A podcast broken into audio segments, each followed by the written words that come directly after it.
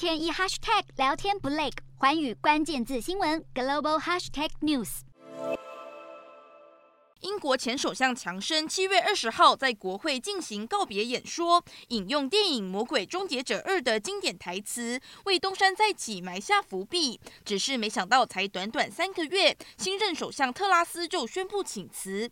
在加勒比海度假的强生连忙搭机返国，并在二十二号晚间与最强竞争对手，也就是前财相苏纳克面对面会谈，再拼首相大位。英国保守党近半数的下院议员已经公开他们支持的下任党魁及首相人选。前财相苏纳克已经率先跨过了候选资格所需的一百人门槛。